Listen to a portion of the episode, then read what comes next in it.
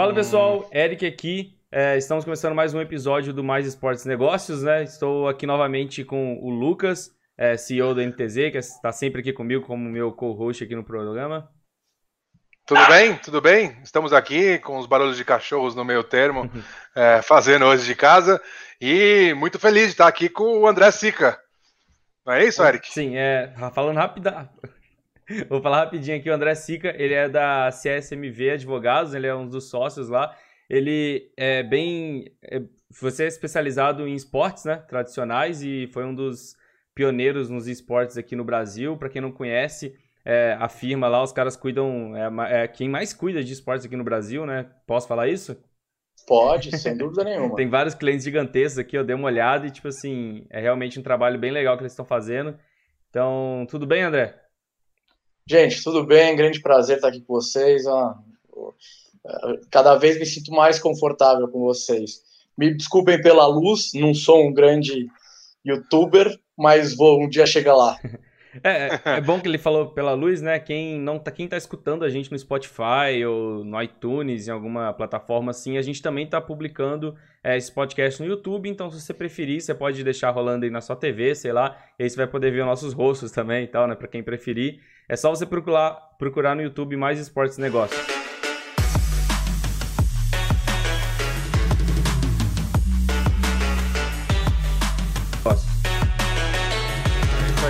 É, acho que é importante falar, André Sica, que é, eu, como CEO do NTZ, fui um dos primeiros clientes. Na verdade, o cliente mesmo mensal foi o primeiro, né? Mas, mas antes disso, é, ele trabalhou com o Cabum, num caso super importante do ESA.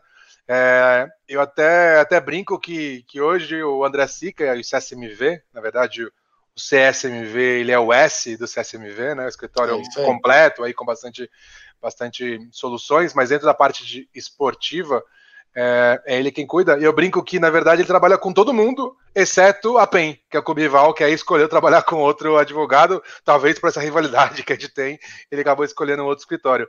Mas no caso do NTZ, assim, sem, sem o SICA seria impossível chegar onde a gente chegou hoje. A gente vai falar bastante hoje de, de como funcionam os contratos tal. Eu confesso que eu já decorei todas as regras e como funciona, porque basicamente é o, é o dia a dia do, do clube, mas para mim é uma honra ter, ter o seu aceite do convite, estar aqui com a gente, conversar com você e explicar para o pessoal um pouco mais sobre é, a parte de direito, a parte jurídica dos esportes eletrônicos.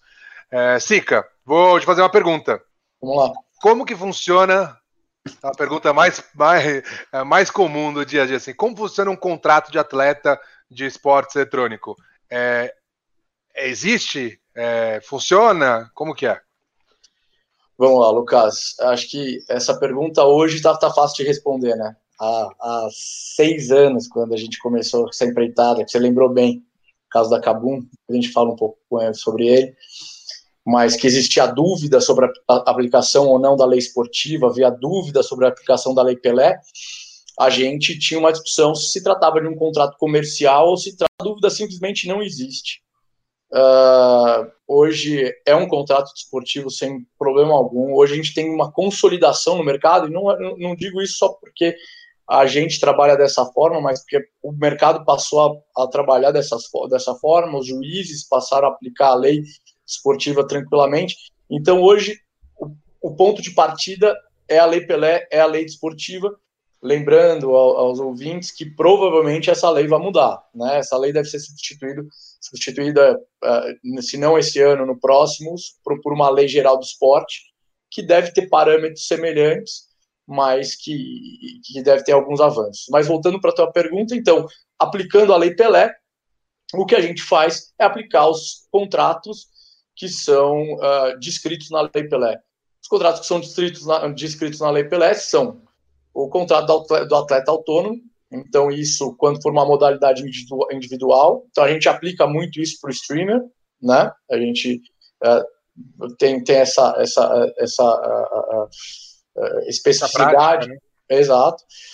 A, a, gente tem um contrato de formação que são os atletas os atletas de 14 a 19 anos, que é equiparado na, na legislação trabalhista a um contrato de aprendizado e a gente tem o contrato profissional. o contrato profissional é basicamente um contrato de atleta profissional que tem todas as características de vínculo de emprego e recebe remuneração fixa e por receber remuneração fixa desempenha a sua atividade que hoje é a prática dos esportes eletrônicos e esportes.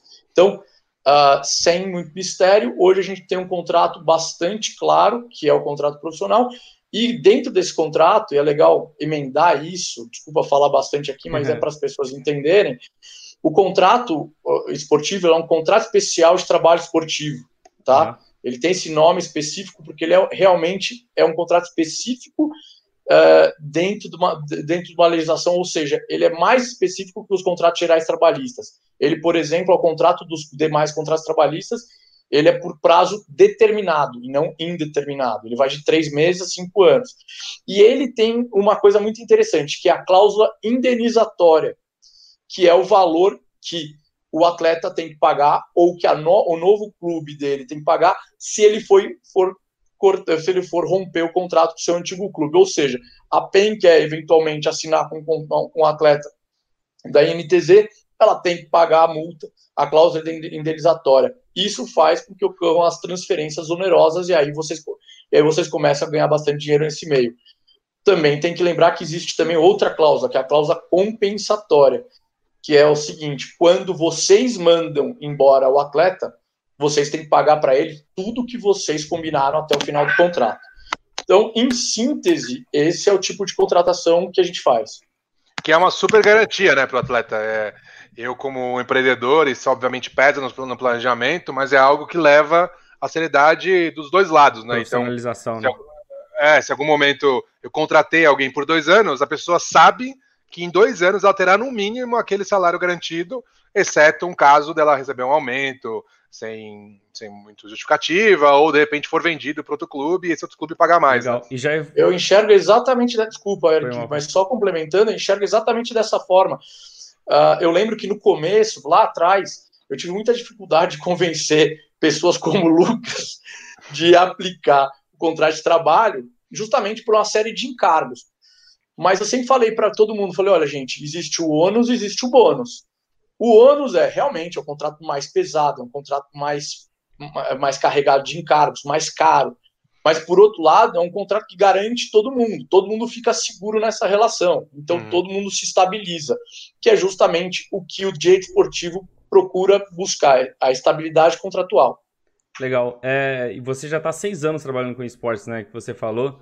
Como que foi quando chegou esse primeiro cliente? Como que você recebeu? Foi tipo assim, cara, que negócio é esse? O pessoal tá jogando videogame? Como que você...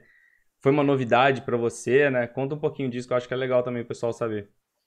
Eric, foi muito legal. Falar a verdade, como começou isso no escritório, eu brinco, né? Toda vez que eu falo, eu acho que eu paguei para trabalhar uns dois anos.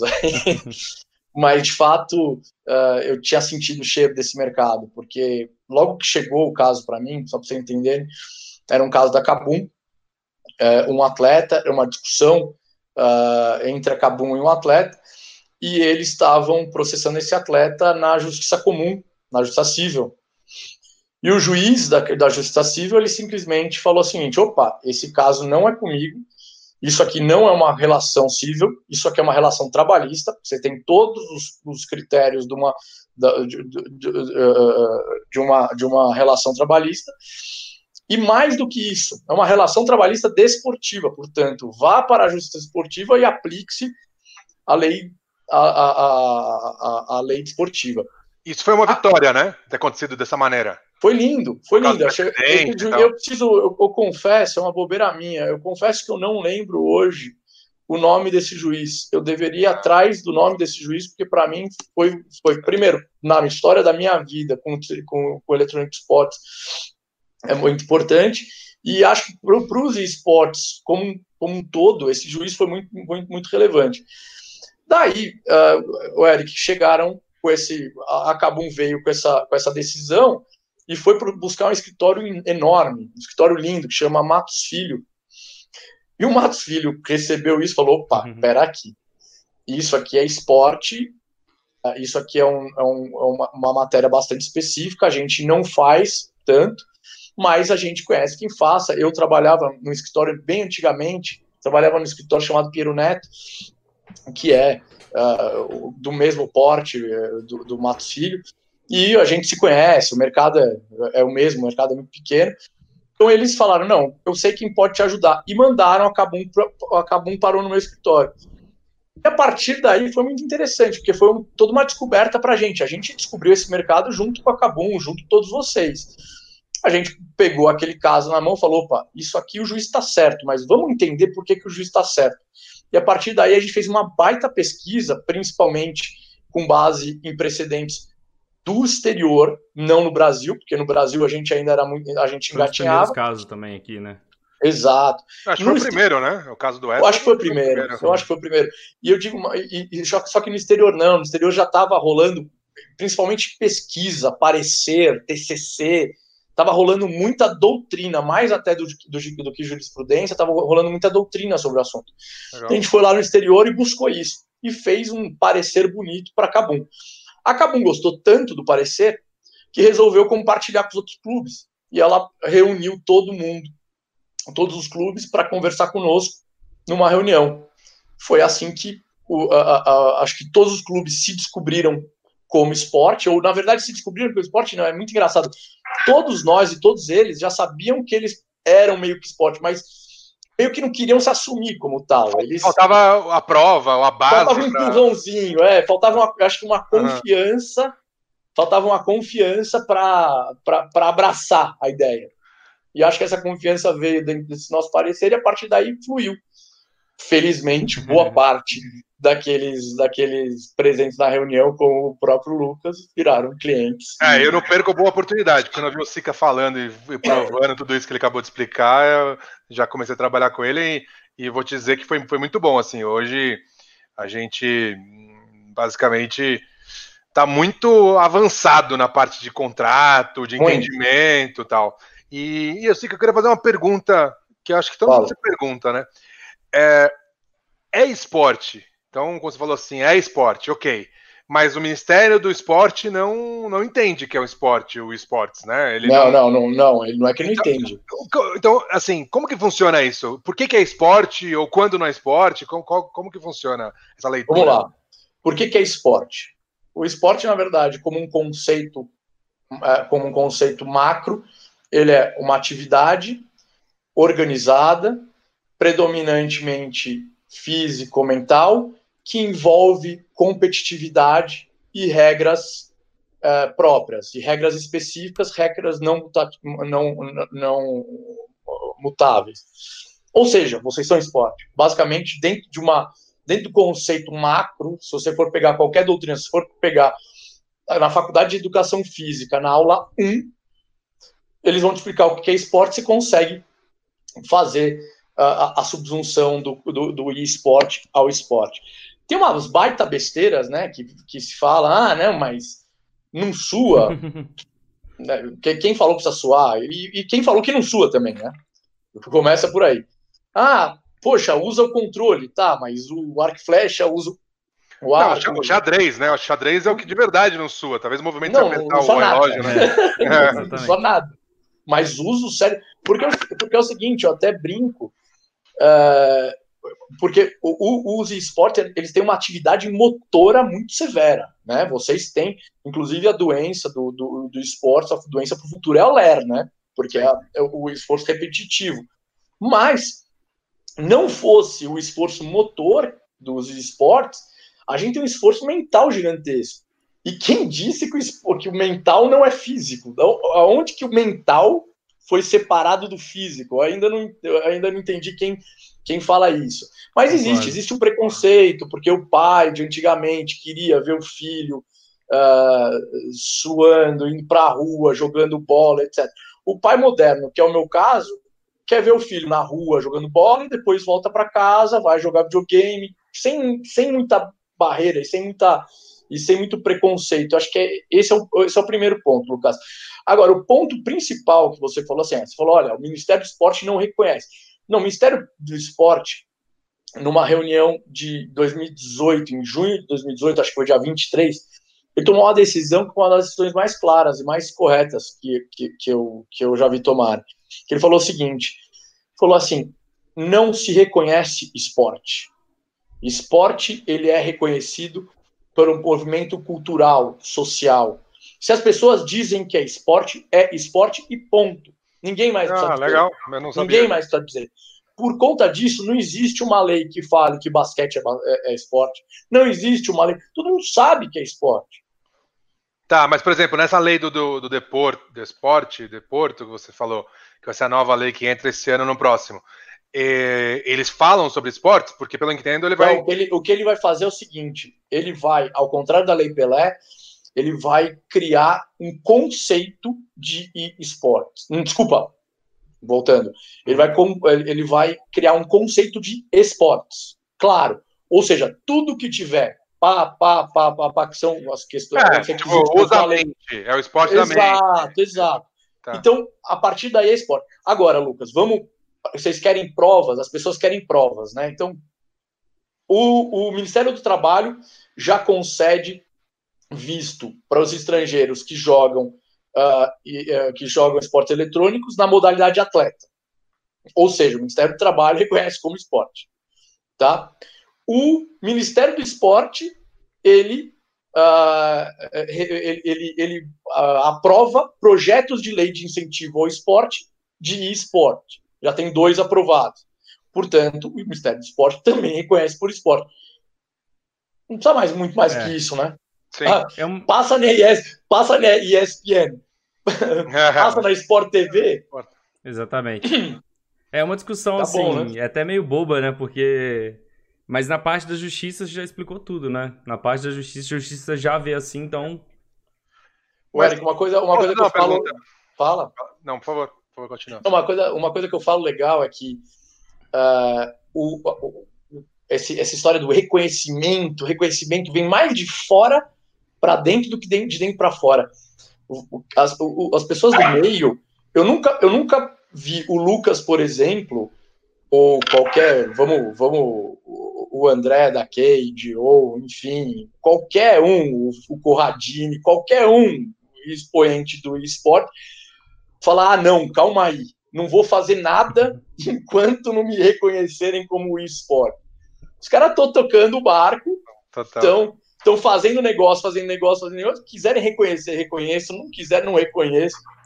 Então, assim, é, eu acho que vem mais a pressão, vem mais de fora para dentro. É, geralmente a polêmica vem de fora mesmo, é o que você falou, né? Um, um cara de esporte tradicional, um jornalista de esporte tradicional que, que zomba, às vezes do nada rola um negócio assim, mas. É alguém de tá conselho, ligando, né? algum, algum conselheiro. Mas a galera não tá ligando, né? O pessoal, o esporte tá crescendo por si só, é, e é isso, né? Os esportes, né?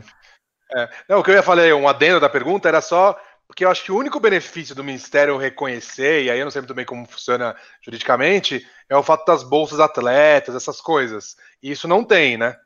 Então, o problema é que a gente vai cair naquela questão confederativa, que a gente é. conversa bastante. Mais do que você se reconhecer como esporte, você precisa ter uma confederação. Hoje, nos esportes, a gente tem, na verdade, não só uma, a gente tem três confederações, só que nenhuma delas representativas, né? Nenhuma delas hoje, de fato, uh, com clubes aderentes, ou seja, sem representatividade não há confederação. Então, assim, Lucas, eu acho que esse é o próximo passo. Esse é um, esse é um, esse é um... É, nem sei se também é muito necessário, assim, né? Porque a parte amadora com a bolsa, você consegue isso já pelas faculdades e tal, cada vez evoluindo mais, e os clubes já têm essa ação já de não, então, eu acho que tem uma cultura, eu acho que tem uma cultura muito no esporte amador, no esporte das outras modalidades, de o, de o, o Estado prover. Né? Eu acho que essa, essa é uma grande besteira do esporte nacional. Uhum. É, o problema do Brasil é o seguinte: no, no, nos no países como Inglaterra, Estados Unidos, eles encaram o esporte como um bem privado. Um business, né? Não, é, exato ou seja, algo do, das pessoas para as pessoas. Já no Brasil, uh, ele, a gente encara, em, outro, em outros países também, vários outros, como Itália, por exemplo, encara esse esporte como um bem público. Então, o, o Estado deve prover, fomentar e regular o esporte. E a partir daí você tem intervencionismo, porque a mesma mão que dá bolsa atleta, a mesma mão que dá Pega imposto, né? Ela, ela quer regular, é. ela quer ela quer falar como é que vocês vão fazer tua competição, ela vai falar como é que vocês vão tratar teus atletas. Então, assim, é, se subsumir, se submeter ao, ao, ao Estado nem sempre é algo, algo bom. E vocês, o DNA de vocês é privado, o DNA de vocês é corporativo.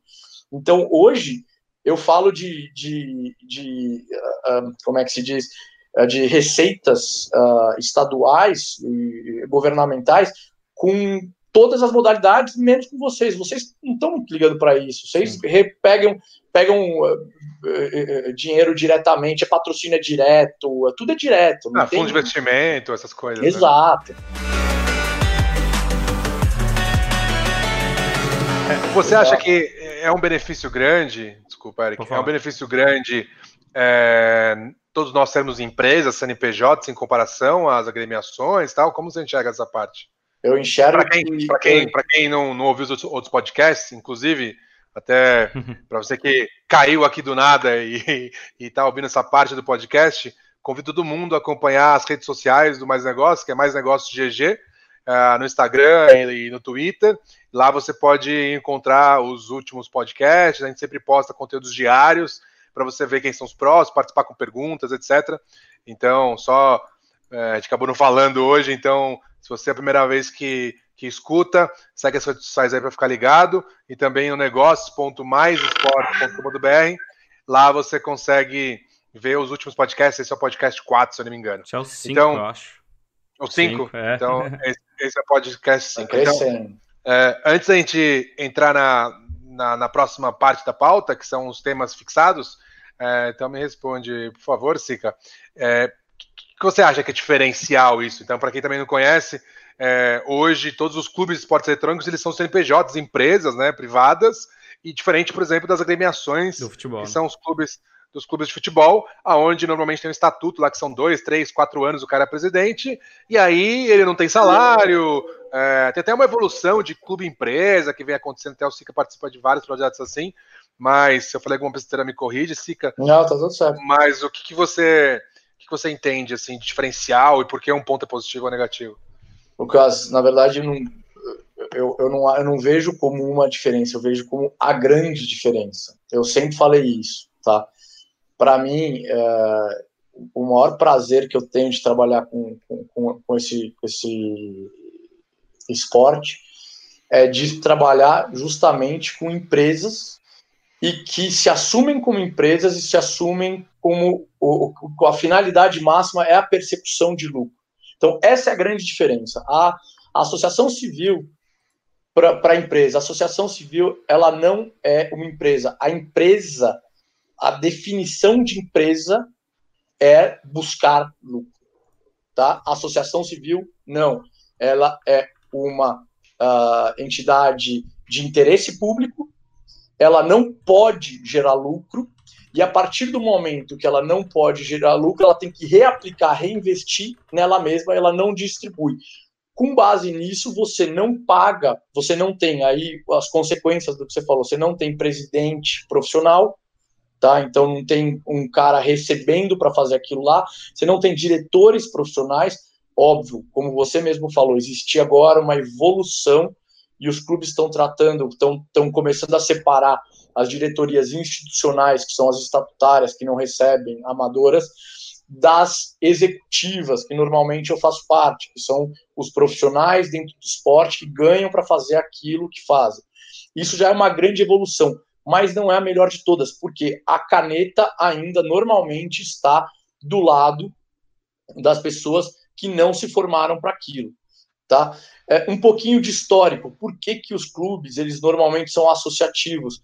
Porque o esporte, lá atrás, há 100 anos, quando, quando, quando os clubes surgiram, eles eram recreativos. Então, as pessoas iam para o clube para, se, para fazer recreação. Então, as pessoas doavam parte do teu tempo para para recreação, para entretenimento, para aquelas pessoas e, e, e, tratavam aquilo como seu quintal o esporte evoluiu, o esporte virou negócio, só que as, a, a, o tipo societário, que a gente chama dessa forma, a forma de você se organizar societariamente, não evoluiu. Por outro lado, os, os esportes eletrônicos, como já nasceram depois, eles já nasceram na era comercial, na era, na, na, na era do business. Então eles já nasceram como tem que ser hoje, eles já nasceram empresa. Hoje eu não tenho nenhum cliente, clube de esportes uh, associativo, são todos empresas. E o que que isso? Qual que é essa, qual que é a grande vantagem? As pessoas se formam para fazer o que fizeram, então normalmente eles têm as pessoas têm graduação, pós-graduação naquilo que fazem, tem gestores com MBA, ou seja, todo mundo de fato sabe o que está fazendo. Uh, todos os gestores doam 100% do seu tempo, porque eles não estão doando o tempo, eles estão recebendo para o tempo. Então, ele não fica parte num lugar, parte no outro. Então, ele tem uma concentração maior. Daí você tem governança corporativa, ou seja, regras mais claras de governança, de gestão da, da, da sua sociedade. Você tem compliance também, que é justamente você cumprir com as regras uh, da, daquela tua atividade para dentro para fora. Então, assim, isso é o que vocês buscam, que vocês têm naturalmente. Vocês já nasceram assim. Sim. Os outros esportes estão tentando virar assim. Por isso que eu brinco. Eu até tenho, tenho um tweet meu recente que diz que, que, eu, que eu digo o seguinte: eu acho que hoje o futebol. Eu acho que estava comentando justamente a infeliz frase da conselheira do Flamengo, né? Eu falei: olha, as pessoas tinham que parar para pensar, as pessoas do futebol, com a cabeça preconceituosa, tinham que parar para pensar que hoje o futebol tem muito mais a aprender com os esportes do que os esportes com o futebol. Legal. E lá nos Estados Unidos, você falou que vocês buscaram muita coisa exterior, né? Lá nos Estados Unidos também, é, os esportes tradicionais lá nasceram de uma forma diferente, né? Os clubes da NBA, de beisebol, são tudo business também, tem dono e tudo são mais. Todos, né? São todos, exatamente, eles são todos modelo de franquia, eles estão todos. Aliás, nos Estados Unidos tem um modelo absolutamente à parte, é um modelo para ser estudado, é um modelo é, que se tem alguma modalidade que consegue buscar um modelo parecido são os esportes, porque nenhuma outra vai conseguir. É, é engraçadíssimo, até isso é uma discussão para quem tiver curioso pesquisar.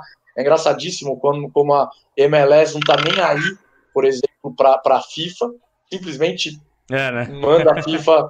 Não, manda a FIFA para os diabos e faz do jeito que quiser porque um, um, princípio básico do futebol e do modelo associativo e federativo é o modelo de, de promoção e, e, e, rebaixamento, né? Vocês conhecem bem, vocês Sim. já ouviram falar, mas que na MLS não tem.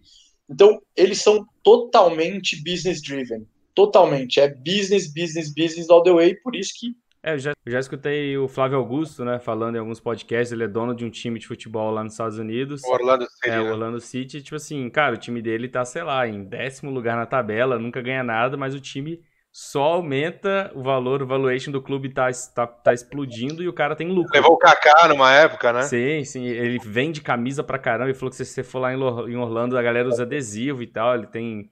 É um business, sabe? Ele tá gerenciando uma empresa, ah. Eric, há pouquíssimo tempo, investir na MLS era totalmente factível, há 10 anos, vai, quando a gente uh, começou a ver a MLS dando uma virada de chave.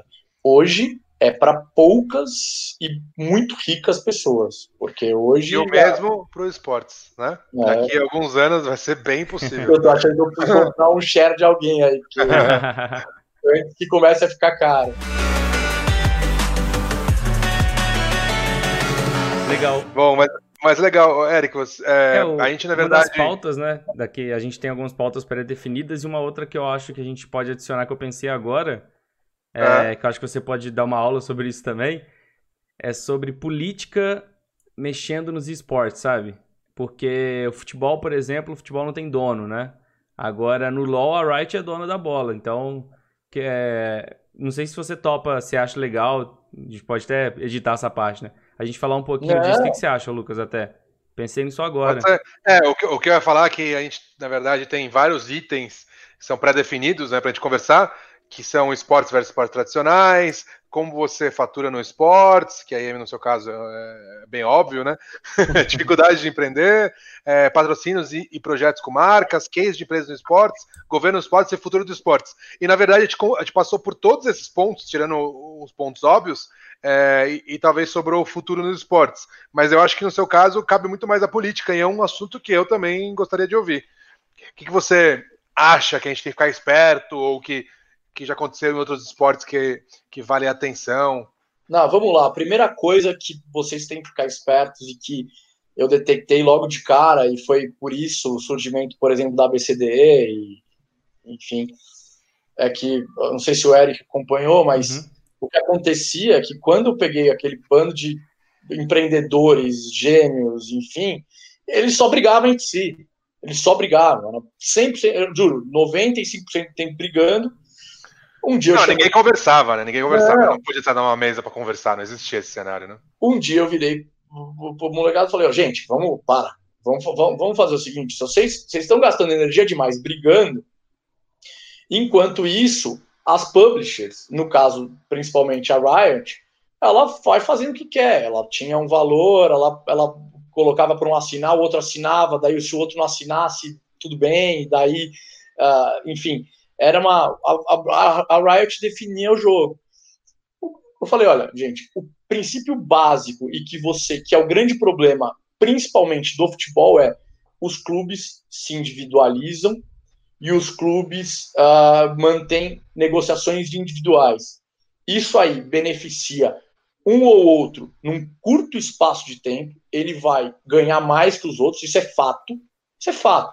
Por exemplo, uma coisa belíssima, a Riot faz, ah, desculpa, a PEN faz parte da, da BCDE. Isso é belíssimo, porque isso, isso mostra uma inteligência e uma frieza da PEN enorme. Porque naquele momento, se a PEN fizesse todos os negócios sozinhos, ela ia, de fato, ser muito maior que as outras naquele momento. Só que é, é, muito pior você, você ganhar nove de, dos 10 reais que estão na mesa do que você ganhar 2 milhões dos 100 milhões que tem na mesa. Então, assim, uh, eu acho que os clubes de, de esportes eles aprenderam cedo que a união fazia força e fazia o mercado crescer. Então, isso é um grande conselho. Isso acho que, acho que assim, nunca perder de vista que o teu adversário de, de, de, de, partida, ele não é teu inimigo. Você não precisa acabar com ele, você precisa dele. O Palmeiras precisa do Corinthians para existir. E vice-versa. Eu falo uma coisa que, que é até engraçada, que, que eu até falo para os clubes isso, que a gente tem que se unir fora de campo para continuar se odiando dentro de campo. É então, se você se a gente não se unir fora de campo, não vai ter mais o motivo de estar dentro de campo, porque primeiro que a pizza não vai ser tão grande ao ponto de valer a pena se esforçar muito, é, pode acabar o esporte e tem vários cenários. O, o esporte ele já foi muito grande há 15 anos atrás, inclusive a época que eu jogava também. E ele morreu durante, sei lá, cinco, oito anos, né? Ele morreu. Ninguém mais ouvia uhum. é, campeonatos de Counter-Strike, no Brasil, pelo menos. Lá fora manteve Call of Duty, essas coisas. Mas, mas concordo totalmente e eu sou, sou Não, eu, eu embaixador disso também. É, e adicionando o que o Eric falou, acho muito interessante, Eric, porque no começo, por exemplo, a Riot, óbvio, a gente enfrentou uma resistência da Riot no, no, no, no, minuto inicial. Só que depois mostrou também uma inteligência da, da Riot de business gigantesco. A Riot comprou a ideia. A Riot hoje, o diálogo com a Riot é muito mais simples do que era antes, mas muito mais simples. Para eles é muito mais fácil também. Nossa, a gente está no mesmo barco. Eles perceberam que estão conosco e a gente está com eles. Então, assim, a Riot e, e, todas as demais publishers só viraram, na verdade, mais um player desse, desse grande cenário, desse belíssimo cenário, e que também tem que remar exatamente para o mesmo lado, porque se, se, for, se a INTZ tiver gigante, é ótimo para a Riot, que, e se a Riot tiver saudável, é ótimo para a INTZ, é tão simples quanto isso. Agora, já entrando na última, na, na, na, na última não, mas na, outra pauta que você lançou na mesa aí, Lucas, e aproveitando o gatilho, o próximo passo dessa história toda é as modalidades perceber, desculpe, os clubes e, e todo o, o, cenário perceber que não é de uma modalidade que se faz esporte. Então, assim, é, é importante que o LoL seja incrível como é, mas, por exemplo, os saltos que o, que o CS está voltando a dar são incríveis, são excelentes para o cenário como um todo. Assim como todas as demais modalidades que entrarem, a gente tem que hoje, hoje o que eu gostaria de ver acontecendo, que acho que seria um bem para todos, seria uh, todo mundo trabalhando para que várias modalidades fossem fortes. Daí ninguém ia depender de nada, ninguém ia depender de ninguém, ia ser, os esportes estavam entregues para um, um futuro brilhante. A partir do momento que você fica extremamente adstrito, o dinheiro fica concentrado em uma modalidade só, daí pode ter um problema. Um Mas risco, isso, tá né? isso tem um risco. Está evoluindo bem com a BCDE, a vinda do novo diretor-geral aí, ele vem, para quem enfim não conhece, talvez até um, um convidado aí para os próximos podcasts, que é o Christian, é, contar um pouquinho o que a gente vem fazendo na dentro da BCDE. Provavelmente novidades em breve, como diria a comunidade de esportes eletrônicos aí. Legal, então, é, para quem está ouvindo, convido todo mundo a seguir as redes sociais dos, do Mais Negócios GG, arroba Mais Negócios GG, no Twitter Instagram. Achar que com o André Sica, ele é o sócio e advogado da parte de direito esportivo do escritório CSMV. Falei certo? Falou. ele é o S do CSMV, eu gosto dessa parte também. Eu, como um grande apreciador do seriado Suits, sempre ficam mudando lá os nomes no, no quadro tal na entrada, né? Eu vi que vocês fazem isso também, inclusive. Então, acho que pelo que eu entendi, é um padrão mundial aí. É, é, e... é um padrão de orgulho.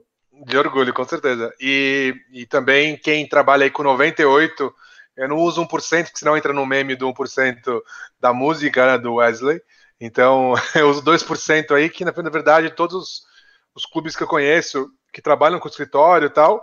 Eu acho que só a PEN que não trabalha com vocês, né? Os outros todos trabalham, as a, várias publishers. Eu acho muito bacana, Lucas, porque eu acho interessante, porque é, é, é, acho que cria uma. É, é, acho que a, a, PEN, a PEN estando conosco, acho que ficaria um alinhamento exacerbado, né? Eu Sim. acho que eu gosto de, de da ideia. Sim, é, eu acho que apesar de que eu me conecto super bem com o pessoal da PEN, mas é, eu, eu, acho que é, acho que o cenário está tá desenhado de um jeito legal. É, indireta, eu até brinco, porque como meu arqui-rival aí do Clássico PEN, sempre preciso falar deles, mas é, obviamente é um clube que eu admiro também, é um, é um rival de alto nível para a gente ganhar quase sempre aí. e aí, eles estão aqui para falar, então vou mudar de assunto, mas eu, o que eu queria entrar agora no final do programa são, na verdade, duas coisas. A primeira, é, imaginando no cenário que você poderia falar com o André Sica do passado, né? Então, o André Sica, como entrou no esportes, o que você falaria para ele há seis anos atrás? Puta, André Sica, você deu passos muito bem dados e, e pensou muito bem no que você estava fazendo e você não tinha a menor ideia do que você estava fazendo.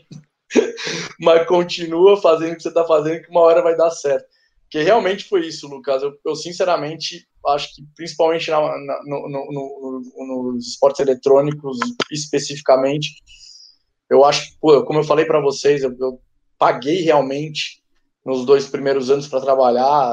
Foi investimento, sabe, investimento. Você sabe bem, é, é normal, a gente investe, a gente investe no próprio negócio, mas porque eu sempre, eu realmente, a, a gente sentiu o cheiro de que o negócio ia acontecer e a gente viu na cara das pessoas a, a honestidade de pessoas sérias, as pessoas boas, pessoas totalmente. Uh, tinha todo, tinha todo um público adormecido, né? Não é um novo público, eu sempre falo isso, né? Um, era um público adormecido que queria sua própria voz. E eu, eu, eu, eu, senti que aquilo lá ia acontecer, não sabia quando, mas que ia acontecer. Então, eu, eu diria para o André Stica de seis anos atrás, olha, vai fundo que você está no caminho certo, vai, vai, se arrisca, entra mais e agora eu diria uma coisa também para o André Sica do passado. Eu falaria, olha, se atualize mais rapidamente sobre redes sociais, sobre tecnologia, porque, porque eu estou apanhando agora para depois de seis anos, agora que eu estou começando a entender que, que, é, que, como é que funciona o Twitter direitinho, depois você se estiver fazendo tweet errado, você me dá umas broncas, viu, Lucas? Beleza. Para quem não segue André Sica, é arroba Sica André, ao contrário. Sica André. E, e dá toda. Mas é, eu acho que é isso. Eu acho que, como diria o Américo, que você conhece bem, que é um dos meus advogados do escritório, eu, eu, eu precisaria de um curso de inclusão digital antes. Mas eu estou tendo agora. Agora, agora tá indo bem. O resto, o resto, eu daria um tapinha nas costas do André Sick e falei, vai fundo, meu amigo. É, uma coisa que eu acho legal que você pode falar um pouquinho também, você falou, né, que você demorou uns dois anos aí de investimento. É, como que você vê o andamento do, da, das cifras né, desse mercado? Está aumentando nos últimos anos? Você acha que está crescendo cada vez mais?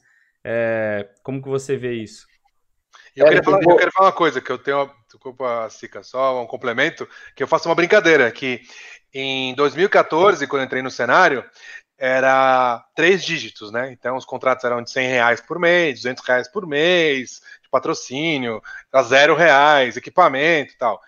No próximo ano, quatro dígitos, 2015. Depois, 2016, cinco dígitos. Depois, 2017. Então, se a gente continuar nessa rotina aí, 2022 já estamos na Lua. É no meu, no meu caso, eu diria que uh, é uma grata surpresa, porque realmente no, a gente começou no vermelho. Uh, a hora que a gente foi para o azul, a gente só duplicou o faturamento todo ano.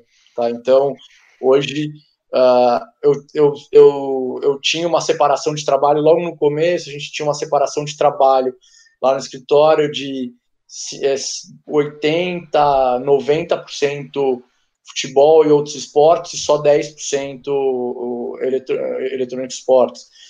Uh, hoje eu tenho no escritório 50-50. Hoje eu tenho advogados que só fazem isso. André Ferrer, que hoje está eh, tá em Madrid fazendo mestrado para tratar só disso. Legal. Aqui no Brasil. Inclusive, então, foi no bootcamp da, da Cade lá em Madrid, eu vi ele postando uns stories. Exatamente, exatamente isso, exatamente isso. Então, hoje, uh, e em termos de faturamento, a gente já está brigando ali dentro do escritório, eu já estou brigando 60, 40, cara, 65, 35. Então, já é já é um dos principais produtos mesmo. Legal. Então, Não esperava isso tudo, não. Então tá, tá indo bem não, mesmo. Né? Realmente. Realmente está muito bacana e a tendência é só melhorar para todo mundo. Eu, eu, eu falo uma coisa que acho que todo mundo, todos vocês falam também. Uh, o cenário está legal agora, mas não chegou ainda no pico. Não chegou, é, ainda tem pico. Tem muito, tem muito caminho ainda. Cara, uma coisa que eu acho legal, você fala um pouquinho também. Imagina agora o tanto da, da molecada que está estudando direito, que está cursando direito e que sonha em trabalhar com, com esportes, né? Eu tenho quatro caras que mandam mensagem todo mês. Quatro caras que estão cursando. Eu tenho, eu tenho um formado que trabalha há 10 anos já. Eu tenho 50 caras que mandam. Sério? Foi caminhar Não, Na verdade, então. eu sou receptor. Eles mandam para você para mandar para mim. Daí eles mandam para o Eric para mandar para mim. Depois eles mandam pro. Enfim, todos. A, o, o, a, a ponta final sou eu. Então eu acabo recebendo. Então, uh, eu acho que é muito legal isso, Eric, porque uh, o esporte no Brasil, pelo fato de ser amador, ele tem pouco espaço para profissional e ele tem pouco, tem muita gente querendo fazer uh, direito esportivo e tem pouco esporte para trabalhar. No, assim, majoritariamente se trabalha no futebol, Sim. não tem muito o que dizer. E o, e o futebol, você vai trabalhar com 12 grandes clubes, né, que o Brasil tem, ou seja, são só 12 clientes, ou uma, uma, uma centena de, de, de, de, atletas, vai. Se você for para o direito trabalhista, por exemplo, você está falando de milhares e milhares e milhares de clientes. O direito tributário, todos. Então, o nosso mercado hoje é pequeno. Então, você, surgindo uma, uma modalidade tão um esporte tão expressivo quanto como os esportes, uh, que envolve tanta paixão, tanto dinheiro, apresenta mais área para os novos estudantes, mais área para os novos praticantes. Então, é uma ótima notícia. O que está acontecendo com os esportes hoje é uma ótima notícia para quem está fazendo direito e que, que, quer trabalhar com, isso, com, com, com esporte. Então.